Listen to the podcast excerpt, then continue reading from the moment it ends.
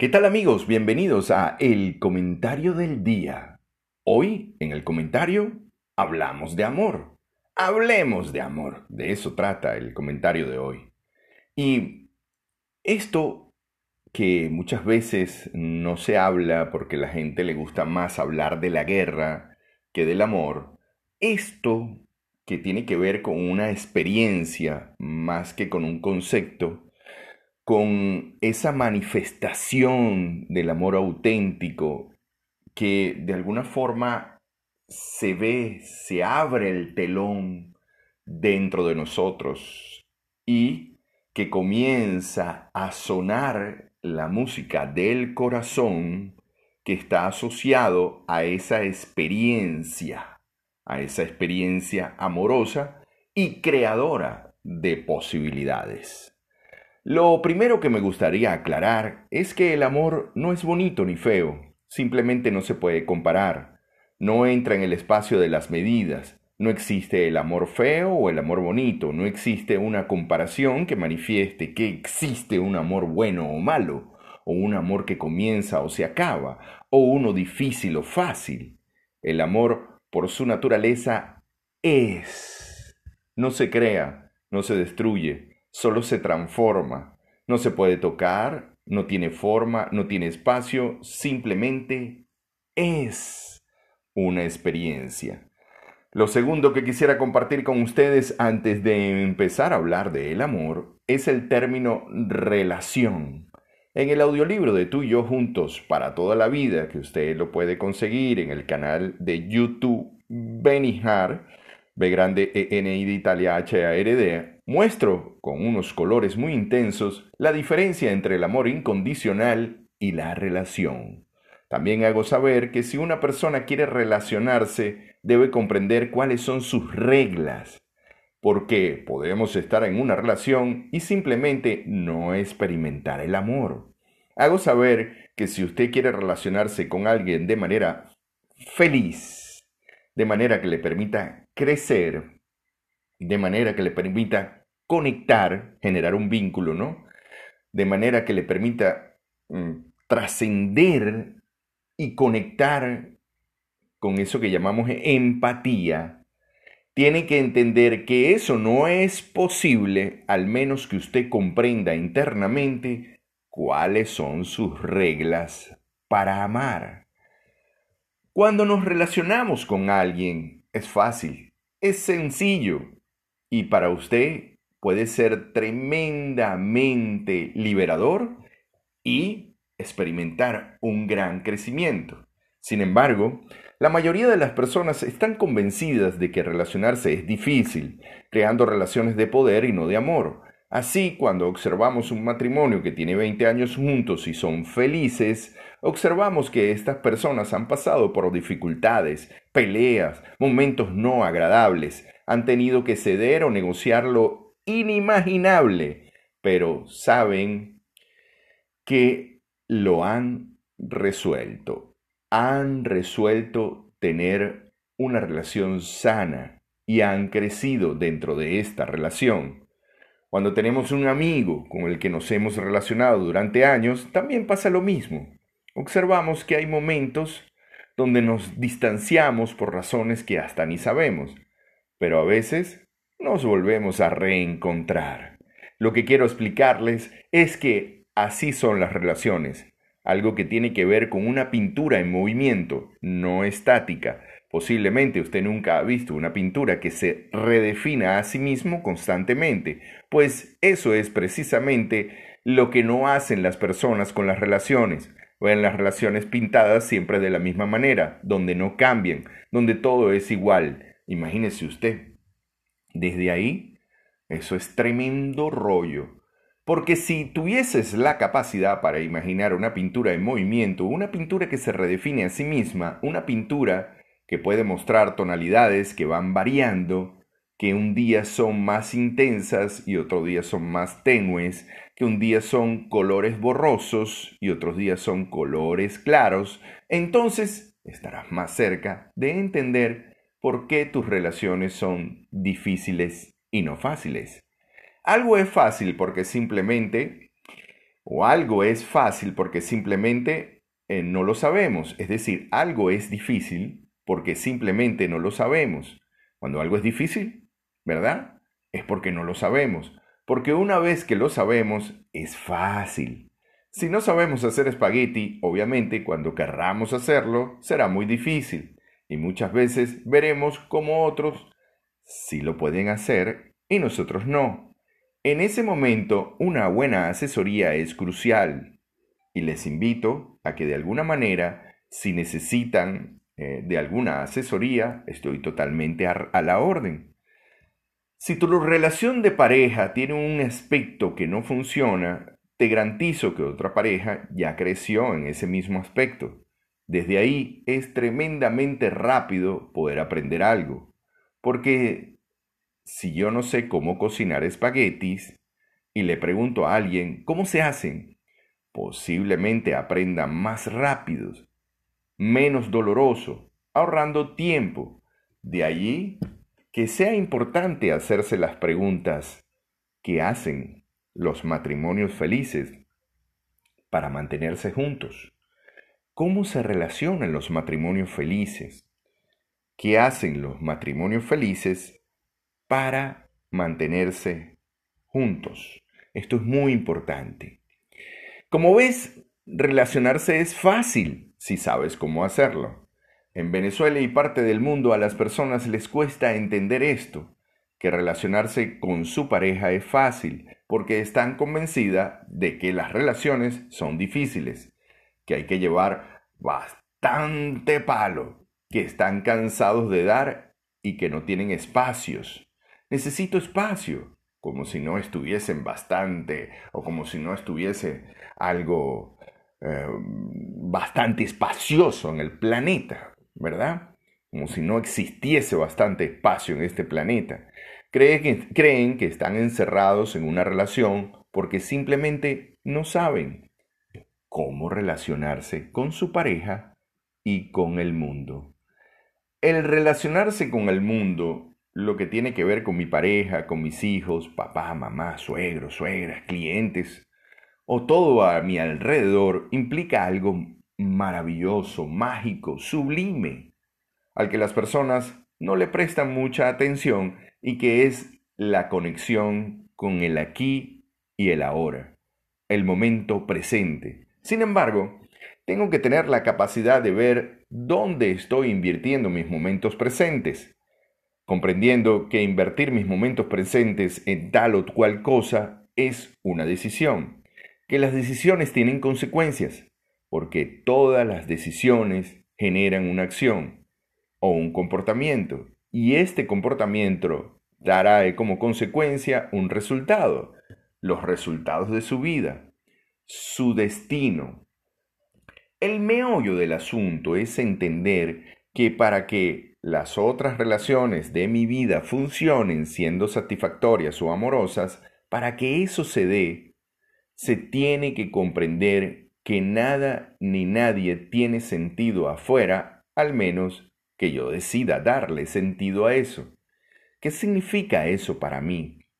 ¿Qué significa eso para mí? ¿Qué significa eso para mí? Y este es el primer paso de una relación feliz, entender cuáles significados les doy a mi relación, entender cuáles son mis reglas para amar. ¿Cuáles son sus reglas para amar? ¿Cuáles son sus reglas para amar? De que no existe relación afuera. Si yo no he trabajado, por supuesto, mi relación conmigo. Por esta razón, cuando usted está conectado con el amor, entonces es muy fácil ver que todos se tratan con amor que no me cree, vaya a un aeropuerto y vea cómo la gente cuando se despide entrega todo el amor de años. O cuando habla con alguien que tiene años que no lo veía, le entrega todo el amor posible, hasta el alma misma si es posible. Ahora, cuando nos conectamos con la guerra, también observamos lo mismo, lo mismo. Entonces usted puede decir si mira toda la gente que matan por la inseguridad, Si mira todo lo que tiene que ver con la violencia y dentro de usted usted siembra la semilla de la violencia, por supuesto verá que todo afuera es violento. Lo cierto es que siempre tenemos la posibilidad de conectar con la muerte o con la vida. De eso precisamente quiero hablarle hoy. Quiero compartir esa conexión con la vida, no si el amor es bonito o feo, o si el amor se acaba o no, sino cómo conectar con la fuente que podría hacer que este planeta se la lleve mejor en sus relaciones, porque el amor no ve conductas. El amor de verdad no ve reglas. Es una conexión. Insisto, no estoy diciendo que el amor es bonito o feo, estoy hablando de conectar. Posiblemente una de las ilustraciones más interesantes es la de Wayne Dyer en su libro el poder de la intención. Dyer habla de que las personas espirituales mantienen limpia esta conexión con la fuente divina, creadora, la que hace posible que todo se manifieste en el mundo. A esa fuerza creadora yo le llamo amor. Vivir en el amor es un desafío, sí señor. Requiere una mayor sutileza, flexibilidad, sensibilidad, comprensión aceptación, tolerancia, conocimiento, pues el amor y el mundo son dos grandes fuerzas aparentemente contradictorias. Por un lado, el hombre sabe que siendo vulnerable puede ofrecer y aceptar el amor con sinceridad. Al mismo tiempo sabe que si revela esta vulnerabilidad en la vida diaria, corre el riesgo de ser usado y de que se aprovechen de él. Percibe que si oculta una parte de sí mismo para proteger su vulnerabilidad, recibirá a su vez solo el amor parcial que él da. De tal forma que la única oportunidad que tiene para recibir un amor profundo es dar todo lo que tiene. Sin embargo, descubre que cuando da todo lo que tiene, recibe poco o nada a cambio sabe que debe confiar y creer en el amor, pues esta es la única forma de experimentar el amor. Sin embargo, si expresa su confianza y su credulidad, la sociedad no duda en abusar de él y tomarlo por un tonto. Si deposita sus esperanzas en el amor y sabe que únicamente con estas esperanzas puede hacer realidad el sueño de la humanidad más antiguo, realmente el sueño más antiguo, que es que nos unamos a través del amor. La sociedad entonces lo ridiculiza como un soñador idealista. Si no desespera por encontrar el amor, si no se desespera por encontrar el amor, se sospecha que es impotente y raro. Sin embargo, él sabe que buscarlo es inútil, porque el amor no es algo, sino más bien un conectar que está en todas partes, comenzando por la manifestación de ese telón que se abre para que suene la orquesta dentro de su corazón y el corazón de los demás. Es como una cajita de música a la cual se le da cuerda. Y usted puede abrir la cajita de música e insistir que ésta suene, pero si no le ha dado cuerda, obviamente nunca sonará el amor. Si decide vivir cada instante de su vida con amor, la sociedad le pone el rótulo romántico débil mental. Así como ve, el amor y la práctica del mundo real parecen estar en los extremos opuestos, a una gran distancia entre sí. Cuando vemos a las personas afuera, las vemos sufriendo, pero internamente saben que pueden creer en el amor. Pero la sociedad, la sociedad dificulta la puesta en marcha de esa creencia. Muchas personas no tienen la fortaleza para creer en el amor cuando constantemente encuentran obstáculos a su paso, obstáculos que los llevan a estar en rabia, miedo, resentimiento y odio. Consideran que es más fácil dejar el amor a un lado reservarlo para algunas personas solo en ocasiones especiales y se unen a una sociedad para cuestionar su supuesta realidad. Para estar abiertos al amor para confiar y creer en el amor, para depositar nuestras esperanzas en el amor y vivir con amor, necesitamos mucha fortaleza. No es algo difícil si lo aprendemos a hacer. Esta condición está dada cuando somos capaces de conectar con ese creador de posibilidades. Rara vez observamos esto en la gente común. Cualquiera puede hablar del amor, hasta hacer buenos chistes para que entres en él. Sin embargo, son pocos los que lo experimentan, porque no es hacerlo o escribir un concepto o decir esto o esto otro. El amor está determinado por nuestra capacidad para sentirlo, para experimentarlo, para conectar con ese ser amoroso que llevamos por dentro.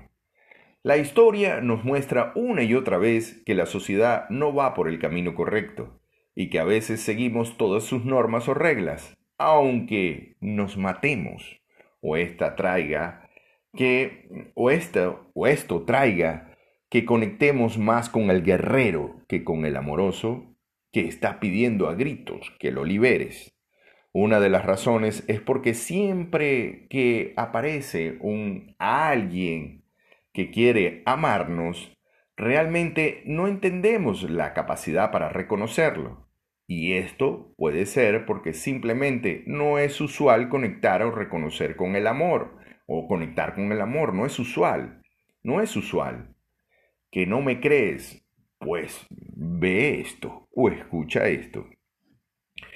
Crucifican a un Jesucristo, asesinan a Gandhi, decapitan a un Tomás Moro y envenenan a un Sócrates. Sócrates. Es un hecho que el hombre no transita por un mundo de enamorados. Si se ve o si se desenvuelve en un mundo de los hombres, o si usted se desenvuelve en un, mundo de hombres y de mujeres, encontrará probablemente egoísmo, crueldad, engaños, manipulación, abandono, sociedad. Y, si depende de los estímulos que el mundo constantemente envía a la interacción humana, se desilusionará y conectará más con la muerte, es decir, con el guerrero, que con una vida amorosa, es decir, con la vida.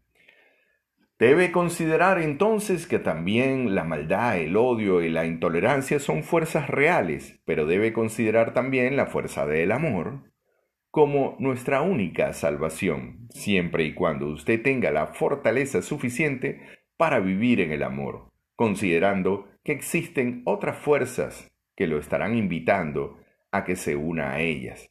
Recuerde que estar enamorado y estar conectado con la vida es una decisión.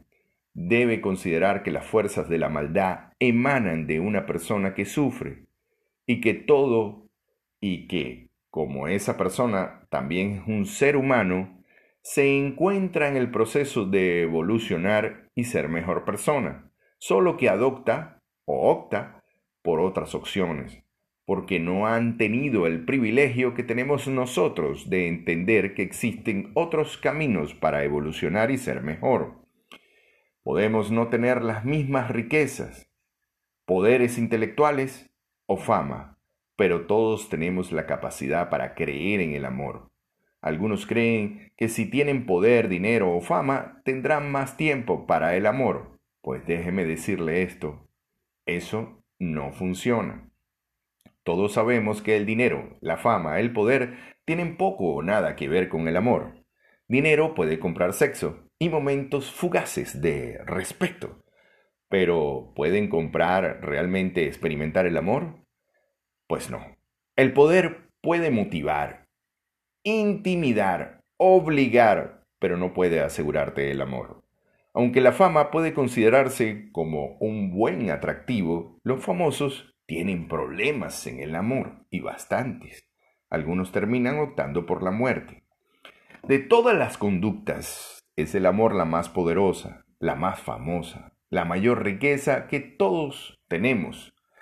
En todos sus aspectos, el amor depende en su totalidad del deseo de aprender a amar, de dedicarnos a aprender a amar, de la flexibilidad con que aceptamos la vida como es, de la flexibilidad que se sustenta en aceptarnos como somos, en descubrir nuestra parte más noble, de la odisea con que vivimos, de la elasticidad de nuestras actitudes y nuestra disposición para cambiar.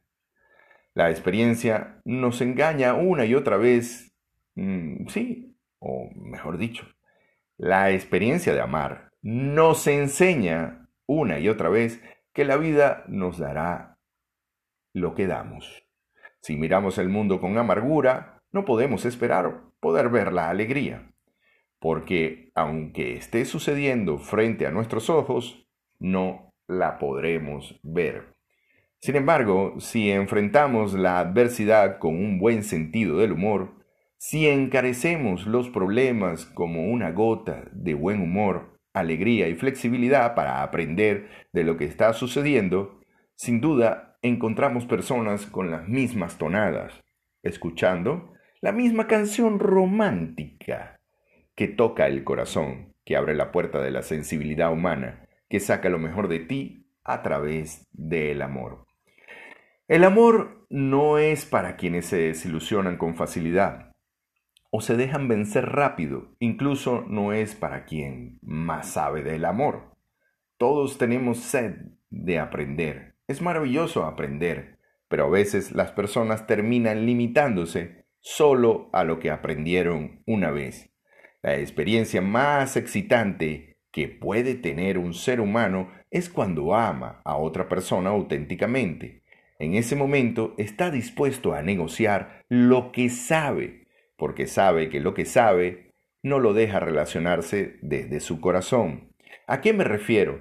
Es el caso de cuando una persona ama a otra auténticamente. Esa persona lo puede desafiar en sus opiniones, en sus comportamientos y en su manera de ver la vida. Es uno de los regalos del amor cuando tenemos familia, pareja o simplemente pertenecemos a un equipo que amamos. Estos seres nos desafían todo el tiempo, nuestra manera de pensar. Nos invitan a ver lo mismo pero de maneras diferentes. Si usted los ama auténticamente, siempre estará abierto a ver esas lecciones, a oírlas, incluso a reflexionar si lo que usted sabe puede estar incorrecto o lo puede aprender de otra manera. Por esa razón, le digo, si usted quiere los regalos más grandes del amor, el amor no es para quienes se desilusionan con rapidez. El amor desaparece con las presiones. Su verdadera esencia es la libertad no es compatible con la obediencia, los celos, el temor, la duda. El amor visto como te necesito nunca podrá ser un amor auténtico. Mucho menos dará los frutos de la confianza, igualdad y de su cuidado. Sentirse querido es una de las experiencias humanas más gratificantes cuando amamos, cuando nos amamos. No importa la dinámica, Ahora, esto no es posible si la persona olvida de sí misma. O sea, se olvida de sí misma.